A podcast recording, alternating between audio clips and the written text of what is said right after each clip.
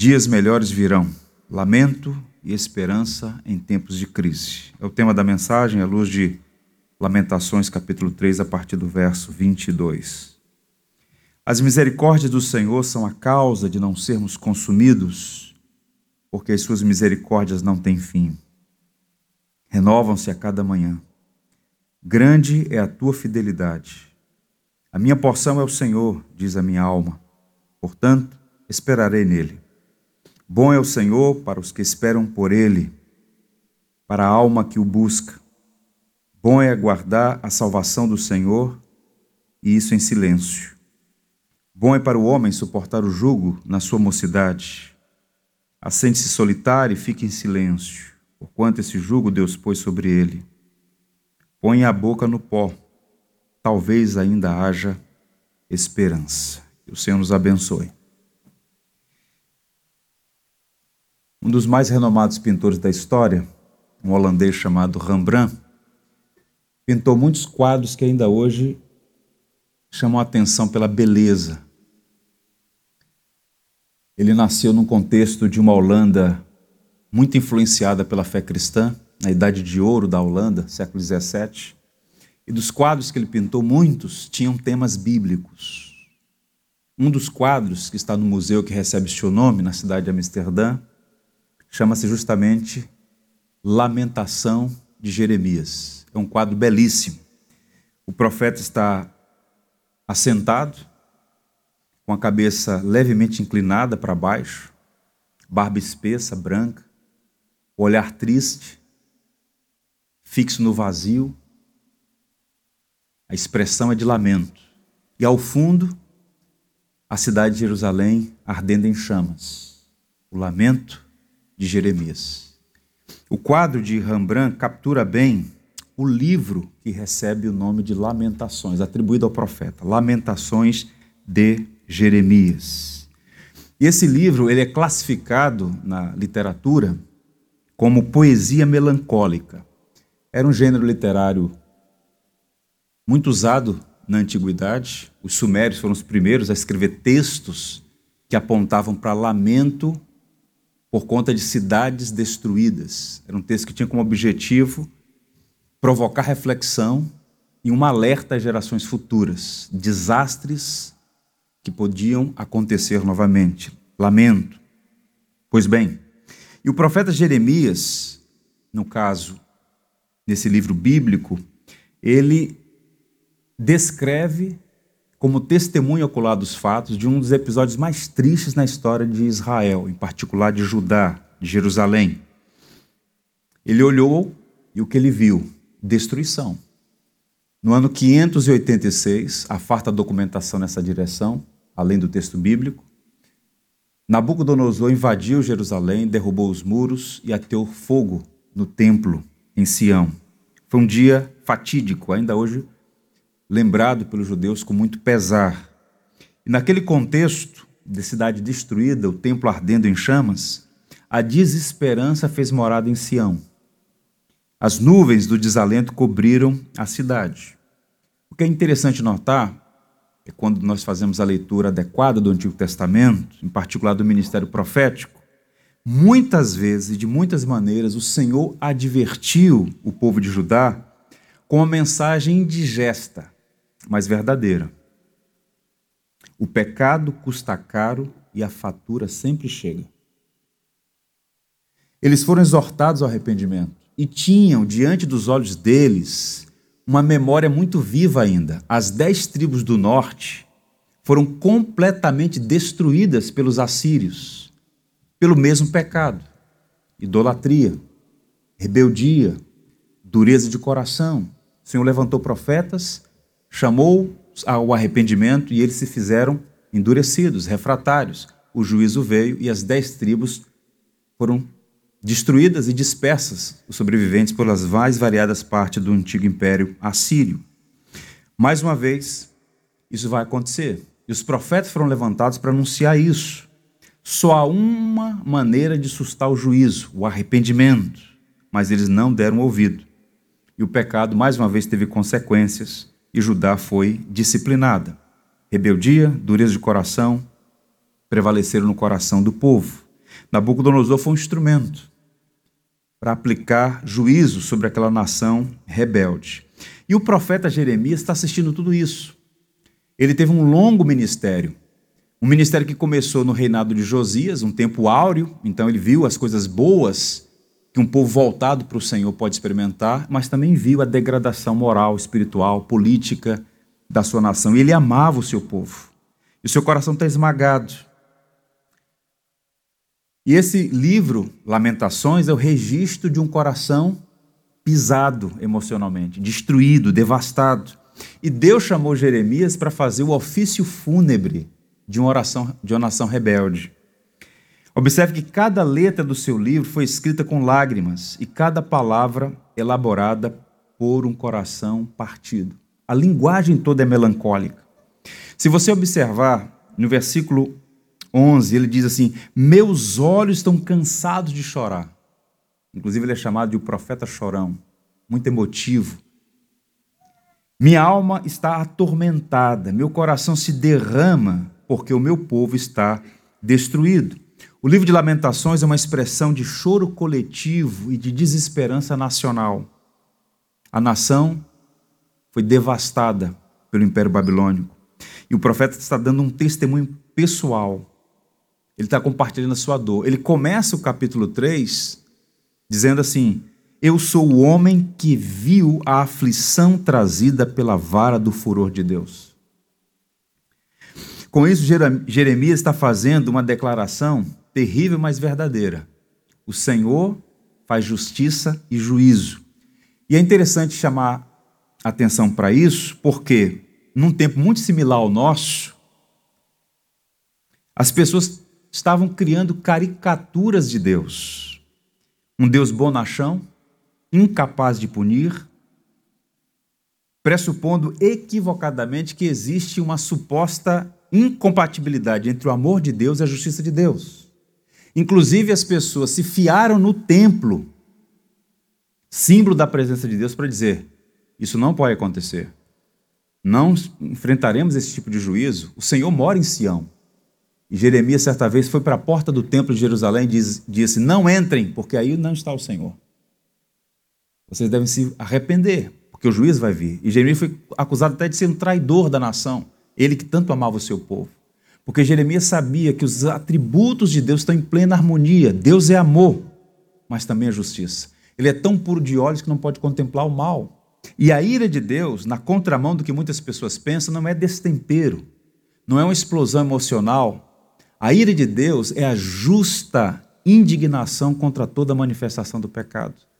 E nós fomos criados com esse atributo, razão pela qual quando você, você pecador, eu pecador, nós pecadores, apesar da nossa natureza, quando olhamos uma situação de injustiça, aquilo nos causa indignação. Por quê? Esse senso de justiça é um traço da divindade em nós, da imago Dei em nós. E Deus, que é plenamente santo, plenamente justo, manifesta sua ira na medida certa.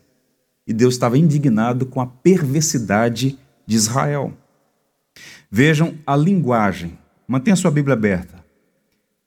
No verso 2 ele diz: Ele me impeliu e me fez andar na escuridão, falando sobre Deus, e não na luz. Sim, ele voltou sua mão contra mim, vez por vez, o tempo todo. Verso 9: Ele me impediu ele impediu meu caminho em blocos de pedra, preparou seu arco e me fez alvo de suas flechas. Verso 17: Tirou-me a paz.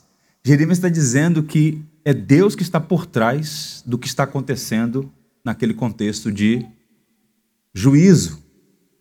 Inclusive, Nabucodonosor é chamado de servo do Senhor. Vejam, não há nada mais inquietante, irmãos, assombroso do que a sensação de que Deus está contra nós. Estar sob o juízo de Deus era o que mais eles temiam e aconteceu.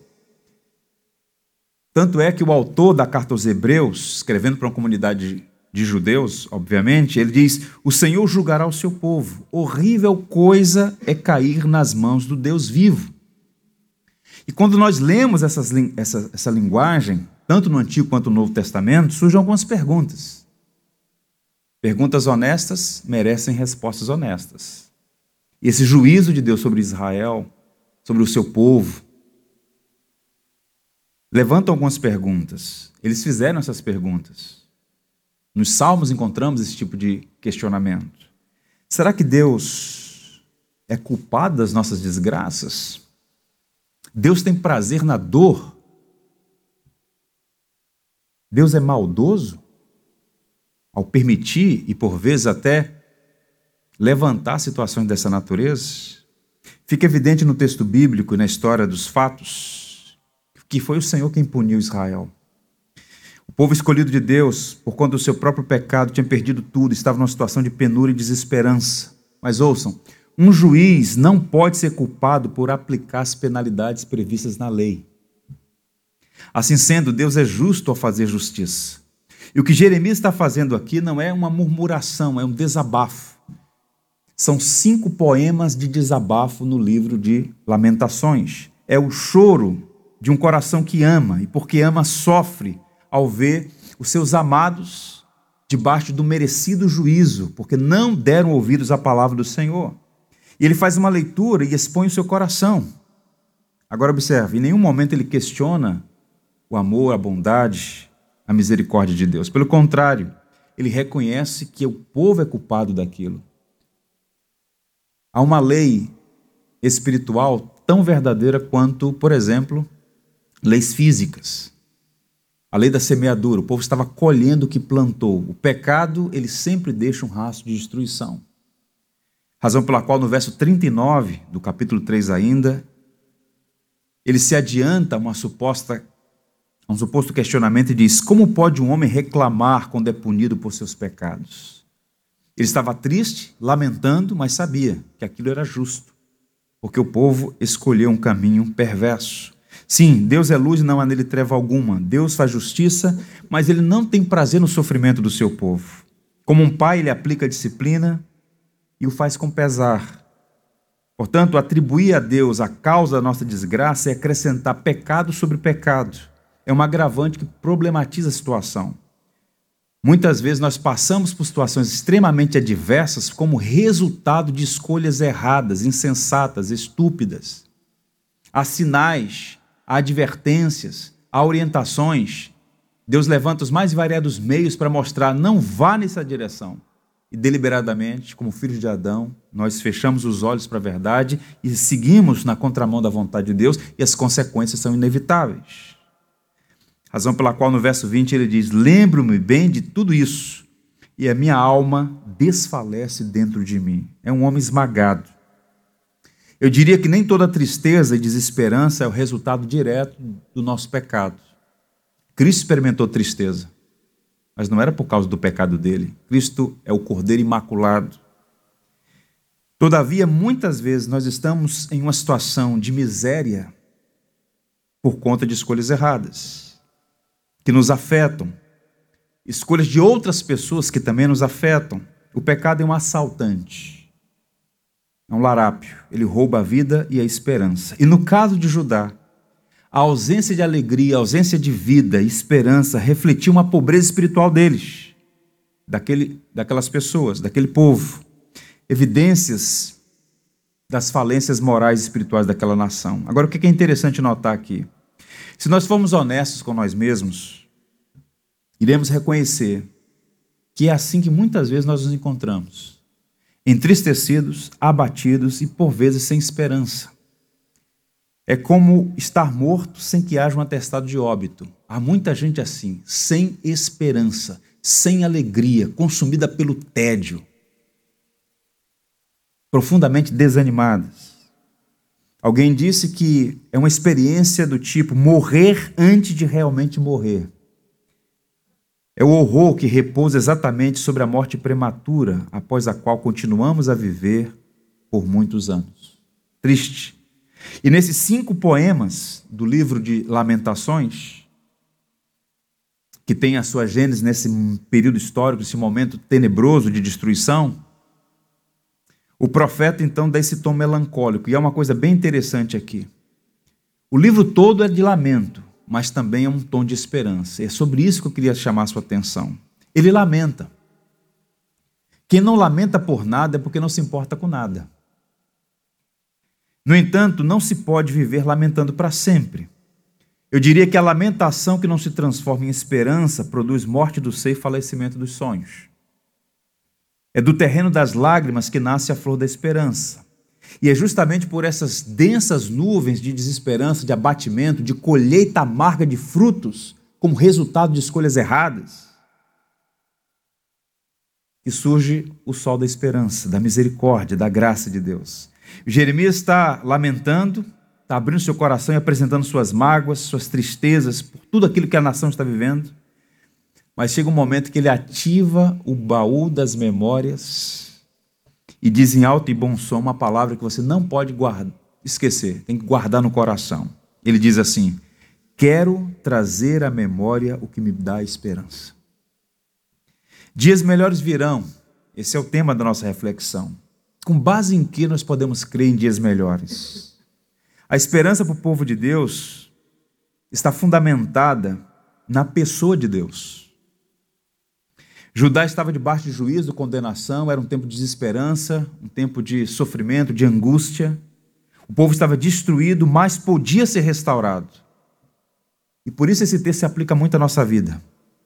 Muitas vezes nós chegamos ao final da linha, em alguma área da vida. Tudo parece de mal a pior, em direção ao caos total. Somos invadidos por desalento, perdição, desesperança, e é justamente nessa hora que a nossa memória é ativada para lembrar quem Deus é e o que ele prometeu ao seu povo. O Senhor de fato pode transformar o nosso pranto em sorriso, o nosso deserto em manancial. Ele é chamado de Pai de muitas misericórdias e Deus de toda consolação. E o que dava esperança ao profeta naquela noite escura da alma, no vale da sombra da morte, pelo qual ele viu o povo passar, era fundamentalmente as misericórdias do Senhor. Ele afirma aqui ser a causa de não ser completamente destruído. Observe que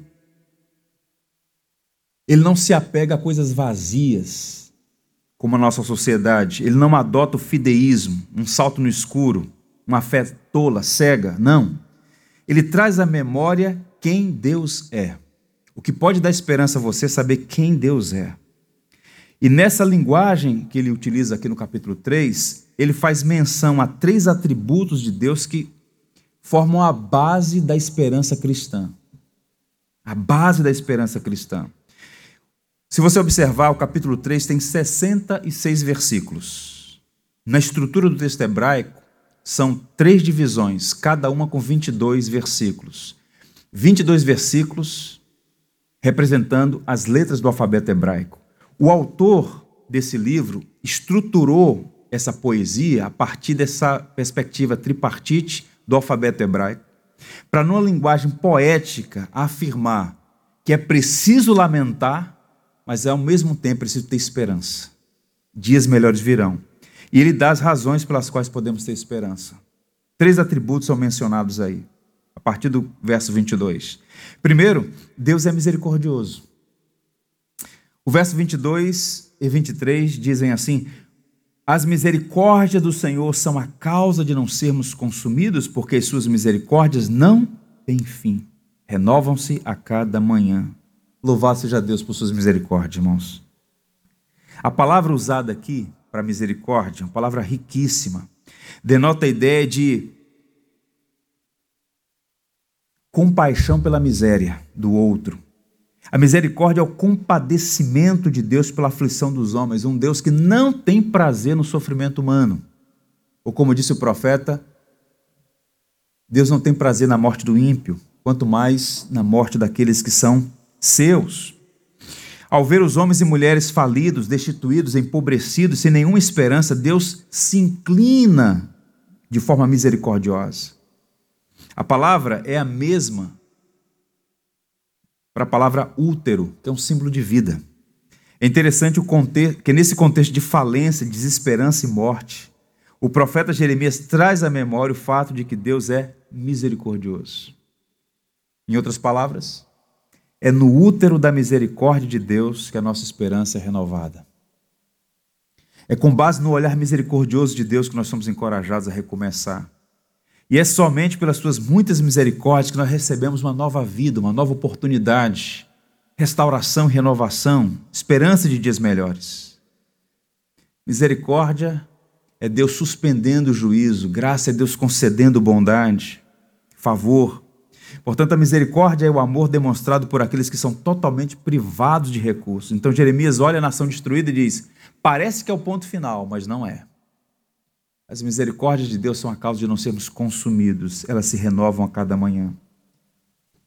Percebam que essa linguagem usada pelo profeta aqui, ele está personificando a misericórdia, atribuindo-a à essência do próprio Deus. De fato, a misericórdia ela é revelada de forma contundente na pessoa de Cristo. E aqui nós encontramos três características da misericórdia de Deus, sem a qual nenhum de nós estaríamos aqui hoje. Primeiro, as misericórdias são preservantes, são a causa de não sermos consumidos. O que nos preserva vivos é a misericórdia de Deus. João diz que aquele que disser que não tem pecado é mentiroso e a palavra de Deus não está nele. Somos todos pecadores. Nós, por vezes, podemos ser ludibriados a pensar que somos melhores do que os judeus dos dias de Jeremias, mas no fundo, no fundo, somos todos merecedores da justa condenação e da ira de Deus. Mas a misericórdia dele é que nos preserva. A misericórdia é uma qualidade eterna de Deus que se manifesta soberanamente sobre os seus. Se Deus fosse diferente do que é, nenhum de nós ficaria de pé. E na presença do Santo de Israel permaneceremos vivos por sua misericórdia, que em Cristo cobre a multidão de pecados. Os antigos diziam que quando Deus olha para a humanidade, só vê dois grupos humanos: os que estão em Adão e os que estão em Cristo. Você tem sido coberto pela misericórdia de Deus porque você está em Cristo Jesus. Portanto, é a misericórdia que te preserva. Segundo, as misericórdias são infinitas. Ele diz: não tem fim. Somos preservados pelas misericórdias de Deus porque elas não têm fim. Se houvesse limite, se houvesse uma cota, se houvesse a mínima possibilidade de finitude, nas misericórdias estaríamos completamente arruinados. As misericórdias de Deus são eternas, como eterno é o nosso Deus. Nós, por vezes, nos cansamos de fazer o bem. É por isso que Paulo diz: e não nos cansemos de fazer o bem, porque a seu tempo faremos. Insistir em fazer o bem é quem nos faz mal. É um exercício que só é possível pela misericórdia de Deus em nós Agora vejam como Deus opera. Diariamente, constantemente, Deus sendo paciente, mas sendo misericordioso conosco, a misericórdia infinita. Isso nos leva ao terceiro ponto: as misericórdias são inesgotáveis. Ele diz: renovam-se a cada manhã. Esse é um bom exercício para o cristão. No amanhecer de um novo dia, como hoje, apesar dessa friaca, o sol brilhando, anunciando mais um dia. Mais uma vez as misericórdias foram renovadas em seu favor. Você sabe quem você é. Você conhece as nodas da sua trajetória. Você conhece e sabe que muitas vezes está tão distante do padrão que é Cristo, mas apesar disso, Deus o ama e insiste em cuidar de você. Misericórdia infinita que não tem fim, e nos preserva, misericórdia que é inesgotável. Por isso, quando Davi, arrependido, vai aos pés do Senhor e faz um salmo lindíssimo, salmo penitencial, consciente desse atributo de Deus, ele diz assim: Compadece de mim, ó Deus, segundo a tua bondade e segundo a multidão das tuas misericórdias. É uma misericórdia sem reservas é uma misericórdia que, tal como a graça, é uma riqueza insondável. Muitas misericórdias, uma multidão de misericórdias. Portanto, lembre-se que as misericórdias de Deus são maiores do que as nossas misérias. E é bom lembrar disso para colocar um machado na raiz da justiça própria, na ideia de que temos mérito, que somos bons, que somos crentes porque somos melhores do que os nossos vizinhos e chegamos até onde chegamos porque fizemos a nossa parte. É tudo pela misericórdia e pela graça de Deus. Portanto, Lembre-se de que a ira de Deus é dada sob peso, mas as misericórdias são sem medida. Deus é rico em misericórdia e cheio de graça. Por isso, no Saltério, você encontra muitas passagens o povo cantando assim: Rendei graças ao Senhor, porque Ele é bom e porque a sua misericórdia dura para sempre. O festejando, porque Deus é bom e as suas misericórdias duram para sempre. Portanto, guarde isso no seu coração. Você só chegou até onde chegou, até aqui, porque Deus é misericordioso. E mesmo que você esteja passando por vales sombrios como resultado de escolhas erradas, suas ou de alguém, no momento de desesperança, de desalento, de tristeza por algum motivo, e as misericórdias de Deus que podem, de fato, restaurá-lo, renová-lo e trazer esperança de dias melhores. E mais, ele fala da fidelidade de Deus. Deus é fiel. Grande é a tua fidelidade. No verso 23. É um grande alento saber da fidelidade de Deus. É um regozijo profundo para o coração saber que Deus é fiel. E essa expressão ela não pode ser empobrecida como se fosse um jargão, um adesivo para colocar no carro. Deus é fiel. Os evangélicos têm essa mania de pegar palavras nobres e empobrecê-las com clichês e jargões vazios. Deus é fiel uma verdade lindíssima, gloriosa. A gente precisa aprofundar o entendimento sobre o ensino bíblico acerca da fidelidade de Deus. A fidelidade é um atributo de sua pessoa relacionado ao conceito bíblico de aliança, pacto. Nós somos o povo do pacto. Deus fez um pacto conosco.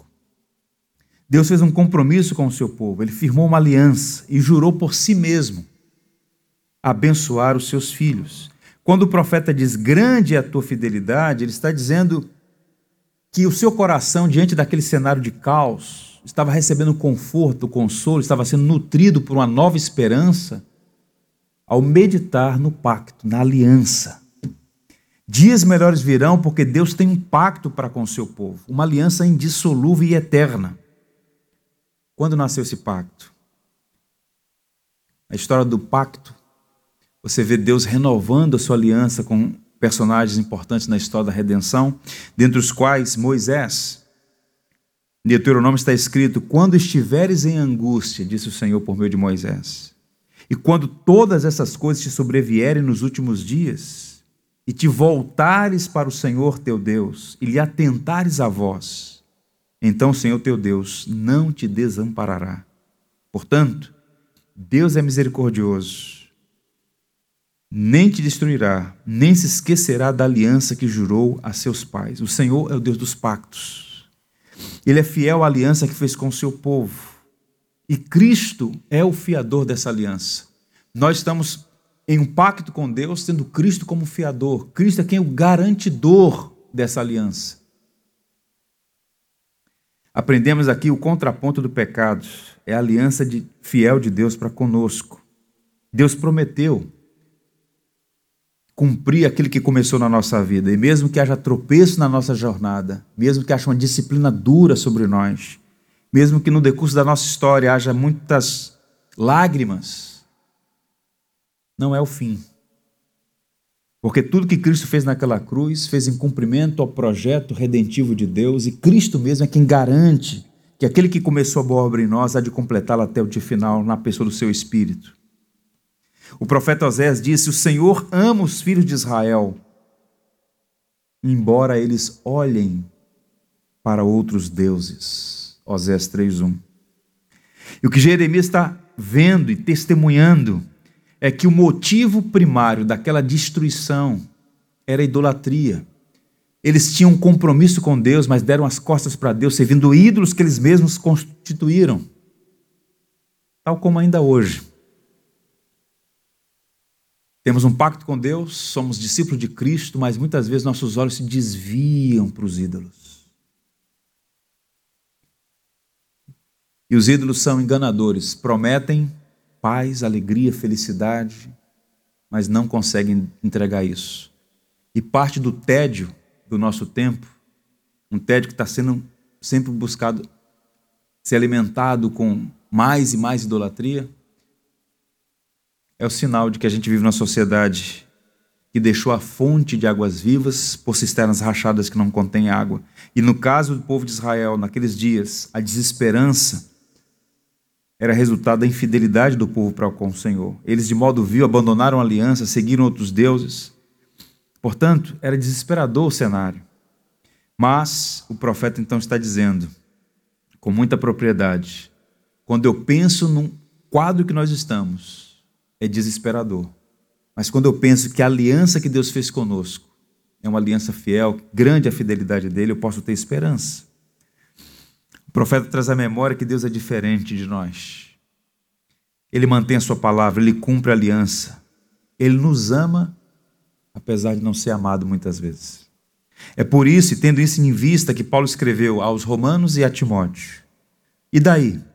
Se alguns não creram, a incredulidade deles virá desfazer a fidelidade de Deus?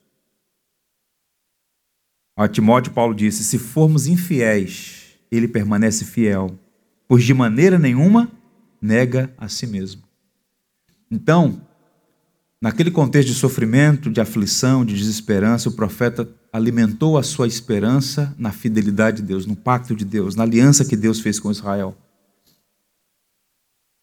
Há um hino muito antigo, inclusive recebe esse nome, Deus dos Antigos. É um hino escrito no século XIX. E a letra é riquíssima. Deixa eu ler para vocês uma parte desse hino. Deus dos antigos, cuja forte mão rege e sustém os astros na amplidão do cintilante céu inspirador. Com gratidão cantamos teu louvor. Já no passado vimos teu amor. Deste país ser forte ajudador. Ser nosso esteio, guia e proteção, tua palavra dê-nos direção. Da guerra atroz, da peste, e se alastrar, teu braço forte esteja a nos guardar aumenta a fé em cada coração e vive em nós a tua compaixão. Teu povo, ó Deus, anime em seu labor, transforma a noite em dia de esplendor. A nossa vida vem fortalecer, para teu nome sempre engrandecer. Deus dos antigos, o Deus do pacto. Observe que ele diz: grande é a tua fidelidade, que adjetivo interessante. Ao contrário da infidelidade de Israel, ao contrário da nossa infidelidade, que é sempre baixa, vil, medíocre, vergonhosa, a fidelidade de Deus é uma virtude que revela a grandeza, a grandeza do ser de Deus. Um Deus que paga o mal com o bem, sendo misericordioso, sendo amoroso, benévolo, paciente. O povo de Israel era pequeno porque era infiel. Somos sempre pequenos quando somos infiéis a Deus. Mas a fidelidade dele é inerentemente grande, permanentemente grande. Um inólogo britânico chamado William Cowper dizia: Vós santos temerosos, recobrai coragem nova. As nuvens que tanto temeis estão cheias de misericórdia e se romperão em bênção sobre vossas cabeças. Por quê? Perguntais. Porque Deus é o Deus da aliança. Ele jurou por si mesmo nos abençoar. Isso deve trazer para o nosso coração não uma espécie de álibi para o pecado, não uma espécie de licença para a libertinagem, mas um profundo senso de devoção, de gratidão a Deus. É um tempo difícil, por vezes estamos enfrentando, colhendo frutos amargos de nossas próprias semeaduras, mas a boa notícia é que Deus é misericordioso e fiel. E as circunstâncias, por mais adversas que sejam, não têm a palavra final. E ele fala no verso 23, o último atributo: Deus é bom. Observe. Bom é o Senhor para os que esperam nele, por ele, para a alma que o busca. E a bondade de Deus aqui tem relação com duas outras facetas do seu caráter. Estão conectadas aqui: benevolência e benignidade.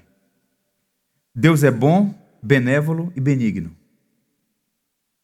A bondade de Deus é a perfeição do seu ser, que o leva a agir de modo benévolo, benigno. A benignidade tem a ver com a intenção de ser bom. A benevolência é a bondade em ação. Tudo isso está presente em Deus. Ele é bom, benigno e benévolo. A sua natureza não pode ser má. Ele é inerentemente bom. E por ser bom, ele é benigno, ele tem intenções boas. Ele planeja o que é bom. E por planejar o que é bom e ser todo-poderoso, ele faz ações benévolas em nosso favor. A nossa história, por vezes, é marcada por vários percalços, repito, como fruto, por vezes, de escolhas erradas que nós fazemos, ou até mesmo porque vivemos num mundo caído, num contexto de queda. Vivemos num mundo que é um mar de lágrimas, tenho dito isso aos irmãos. Mas que traz esperança para o nosso coração? Que nós servimos um Deus que é bom, é benigno e é benévolo. O Deus bondoso se afeiçoou ao seu povo e age de maneira benévola. O Salmo 5, verso 12 diz assim: Pois tu, Senhor, abençoas o justo e como escudo cercas da tua benevolência. Jeremias não apenas lamenta, portanto, o estado de calamidade da nação, mas ele traz à memória o que pode dar esperança. Deus é misericordioso, Deus é fiel, Deus é bom. E a história de Israel não terminou com aquele massacre no ano 586.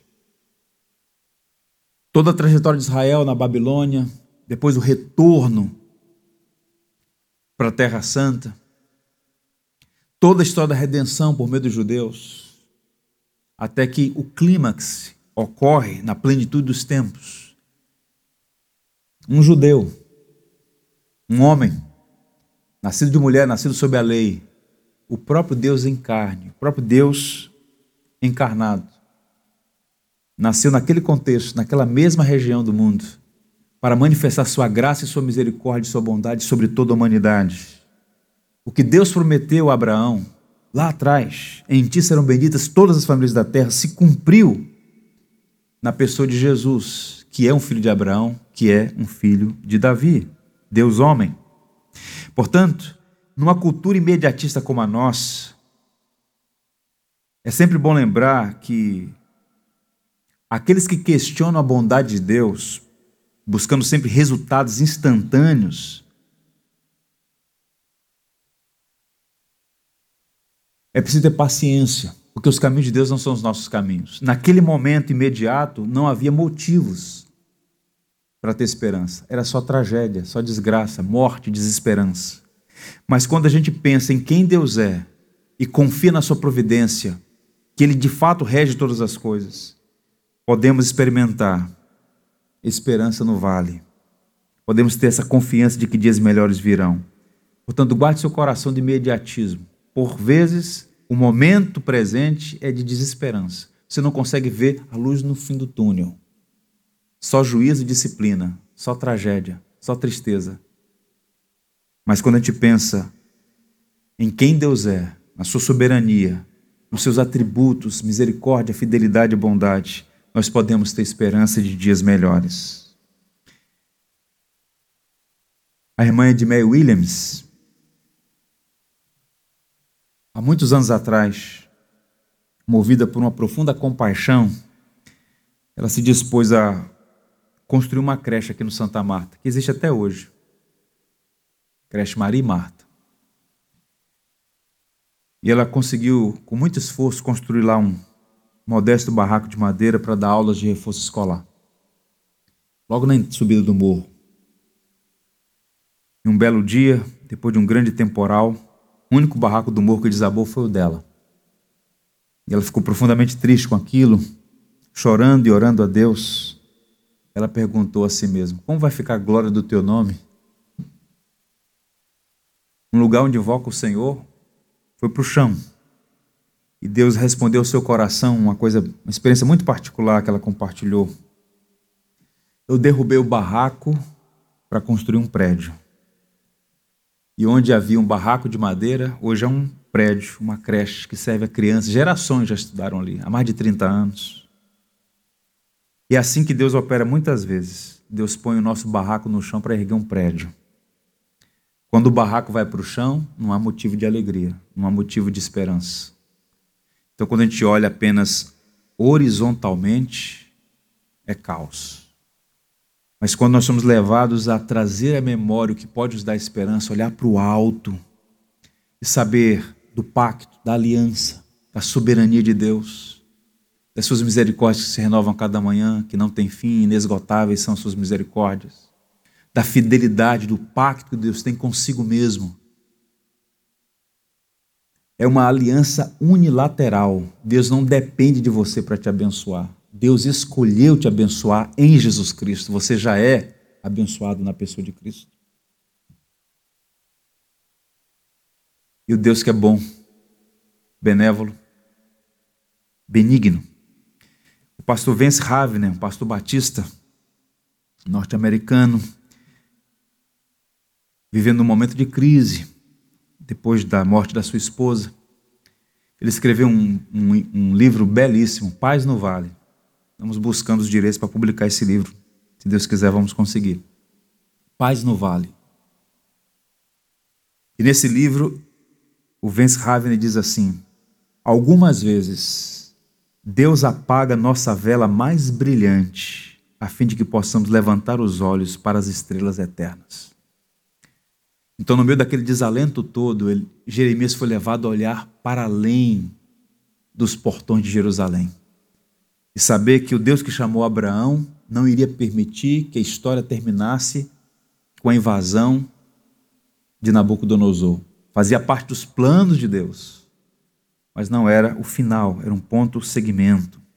Por isso o profeta já havia dito lá, no livro que também recebe seu nome, capítulo 29, verso 11: Porque eu sou Perdão, porque sou eu que conheço os planos que tenho para vocês, diz o Senhor. Planos de fazê-los prosperar e não de lhes causar dano. Planos de dar-lhes esperança e um futuro. Então, no momento de crise e desesperança, nos desertos da vida, nos vales sombrios, não nos esqueçamos. É do meio dos escombros que Deus faz algo novo. Como vaso nas mãos do oleiro, ele tem o poder e a habilidade de nos moldar por meio das adversidades. Nós estamos falando de esperança, não é otimismo. Nossa cultura ela foi dominada pelo otimismo, é uma coisa vazia em linhas gerais. James Packer, num de seus textos, escreve qual é a diferença entre esperança e otimismo. Irretocável o comentário dele. Otimismo é desejo sem garantia. Vai dar certo. Qual é a base para você pensar assim? Não, eu sinto que vai dar certo. Isso é otimismo, vazio, cego. Esperança, na contramão disso, é certeza pela promessa. O cristão tem esperança, e a nossa esperança em Deus, em quem Ele é e no que Ele nos prometeu. Dias melhores virão, porque Deus é misericordioso, fiel e bom. É o Deus da aliança. Nossa esperança, portanto, está no Senhor, e Ele mesmo prometeu e temos uma sólida segurança nas suas promessas. Eu quero fazer aqui algumas recomendações aos irmãos. Como uma espécie de aplicações à luz do que nós acabamos de ouvir. A primeira delas é a seguinte: examine o seu coração e se converta dos seus maus caminhos. O pecado sempre tem consequências. A fatura sempre chega o custo é muito caro. Por isso, no verso 40, ele diz: examinemos e coloquemos à prova os nossos caminhos e depois voltemos ao Senhor.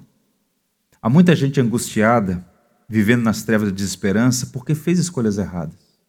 Todo dia você faz escolhas. Algumas sem muita importância, sem muitas implicações, mas todo dia fazemos escolhas. Corações duros criam circunstâncias duras. Um exame profundo do nosso coração deve ser feito. A gente deve esquadrinhar o próprio coração. Não é uma tarefa fácil. Sabe por quê? Porque o próprio Jeremias disse que o seu coração é corrupto e desesperadamente corrupto. Enganoso e corrupto. É a linguagem que ele usa. Pesada, mas verdadeira. Por isso, conhecendo a nós mesmos, Deus vem ao nosso encontro e permite que certas circunstâncias sejam úteis para revelar a nós a nossa, a nossa condição. Ele chegou a dizer para Israel: Vou levá-los vocês para o deserto para mostrar a vocês o coração de vocês. Então, as circunstâncias difíceis revelam a nós mesmos a nossa condição, nosso coração. Deus nos prepara nos desertos, e o deserto é uma grande universidade, onde Deus forma homens e mulheres para viverem para a sua glória. Na prosperidade, Deus sussurra, na dor, Deus grita. O sofrimento é o megafone de Deus, disse C.S. Lewis. Portanto, verso 21, converte-nos a ti e seremos convertidos. Renova os nossos dias como dantes. Guarde essa palavra, examine o seu coração, veja se há alguma nódoa que precisa ser apresentada diante de Deus. Cuidado com o caminho errado, porque isso aí vai trazer consequências e muitas lágrimas. Segundo, aguarde em silêncio a salvação que vem do Senhor. No verso 26 ele fala de aguardar a salvação em silêncio, diz que é bom fazer isso. No verso 29 ele diz: Ponha o rosto no pó, talvez haja esperança. E essa linguagem sou estranho. Mas muitas vezes o que nos falta no meio do sofrimento é paciência. Ele diz: é bom aguardar a salvação do Senhor. Os judeus iriam passar 70 anos no cativeiro. 70 anos é tempo, muito tempo, né? Logo surgiram os profetas, falsos profetas, disseram: Não, não, não, Jeremias está errado. Em dois anos vocês vão voltar. Tem sempre alguém apresentando um caminho fácil para você. Há sempre uma plaquinha: pare de sofrer. Mas isso é enganoso, extremamente enganoso. Não desperdice seu sofrimento. Aguarde em silêncio, aprenda. Permita que as dificuldades moldem a sua vida à semelhança de Cristo. Lutas em casa, lutas no trabalho, criação de filhos, problemas entre marido e mulher, problema financeiro, problemas na saúde. Nós somos finitos, filhos de Adão. E a fronteira entre a murmuração e o desabafo é fina, mas ela existe. Você pode chegar diante de Deus e, com sinceridade, abrir seu coração e chorar. Falar assim: Eu não entendo. Eu não sei por que eu estou passando pelo que eu estou passando. E Deus misericordiosamente vai ouvir, Ele vai conceder graça, como concedeu a Paulo. A minha graça te basta. Graça para atravessar o vale e experimentar a misericórdia do Senhor. A vida não é indolor, Deus sabe disso. E é por isso que Ele concede graça para a gente atravessar os vales. E por fim, última recomendação: confie no Senhor. Dias melhores virão. Pode ter certeza que dias melhores virão. Os versos 57 e 58, lá no finalzinho do capítulo 3, ele diz assim: Tu te aproximaste quando a ti clamei e disseste: Não tenha medo. Senhor, tu assumiste a minha causa e redimiste a minha vida. Que coisa linda. Aqui é o coração de um homem, quebrantado, chorando diante daquele cenário. Ele diz: O Senhor se aproximou quando eu clamei. É um Deus que não se mantém distante, mas ele vem ao nosso encontro e diz assim: Não tenha medo. Sabe por que ele diz não tenha medo? Porque ele sabe que a gente tem medo. Quando falta chão, quando há mais perguntas do que respostas, quando o diagnóstico não é bom, quando a crise conjugal parece insolúvel, quando o filho que a gente cria com tanto amor se mantém refratário ao Evangelho, quando os problemas se agigantam, a gente tem medo. E a gente passa por vales, a gente não consegue enxergar nenhuma expectativa de um quadro favorável. Como ter esperança de dias melhores? Lembrando da misericórdia de Deus, da fidelidade de Deus, da bondade dele. Portanto, eu encerro dizendo que nós servimos ao Senhor e podemos confiar na provisão dele, na misericórdia dele. Há dois textos finais que eu quero ler e assim encerrar. A primeira é do próprio Jeremias, no capítulo 17, verso 5, ele diz: Bendito o homem que confia no Senhor e cuja esperança é o Senhor. É feliz, é bendito o homem que confia no Senhor. O outro verso está na carta de Paulo aos Romanos, capítulo 15, verso 13: Que o Deus da esperança os encha de alegria e paz por sua confiança nele, para que vocês transbordem de esperança pelo poder do Espírito Santo. Que assim seja. Amém. Vamos orar. Ó Senhor, muitas vezes nós nos encontramos como o profeta Jeremias, assentado, perplexos, chorando sobre os escombros de uma realidade profundamente terrível. Por isso, tem misericórdia de nós. Esse é um tempo marcado pela aflição, pela desesperança, pelo caos, em muitos sentidos. Por isso, Senhor, nós rogamos a tua misericórdia sobre nós. O Senhor conhece o coração de cada um dos meus irmãos aqui presentes sabe que, que Jeremias testemunhou é o que muitas vezes nós testemunhamos em nossa jornada. Ó oh Deus, enche nosso coração de esperança. Não permita que as aflições assaltem a nossa paz, mas que possamos ser guardados, preservados, trazendo à memória quem o Senhor é. Quero trazer à memória o que me pode dar esperança, que essa seja a nossa prática. Ativar nossa memória e saber quem o Senhor é, Deus misericordioso, fiel e bondoso. Abençoa aqui as famílias representadas. Concede, Senhor, tua graça. Concede que haja um novo ânimo, uma nova esperança, uma nova expectativa. Que haja restauração e renovo. Que haja abandono do pecado, de todas as consequências que Ele pode trazer, Senhor. Para que essa igreja e cada um dos que aqui está, Senhor, possa avançar vitoriosamente olhando para aquele que é o consumador, autor e consumador da nossa fé, que é Jesus Cristo. Obrigado por tua palavra, porque de fato nosso coração é renovado, nossa esperança é fortalecida no Evangelho de Jesus Cristo. Aquele que veio a este mundo, experimentou a tristeza e a morte em nosso lugar, para que pudéssemos experimentar alegria e vida eterna para sempre. É em nome dele, para a glória dele que nós oramos. Amém. Tudo que tens feito, por tudo que vais fazer, por tuas promessas e tudo que és, eu quero te agradecer com todo o meu ser. Te agradeço.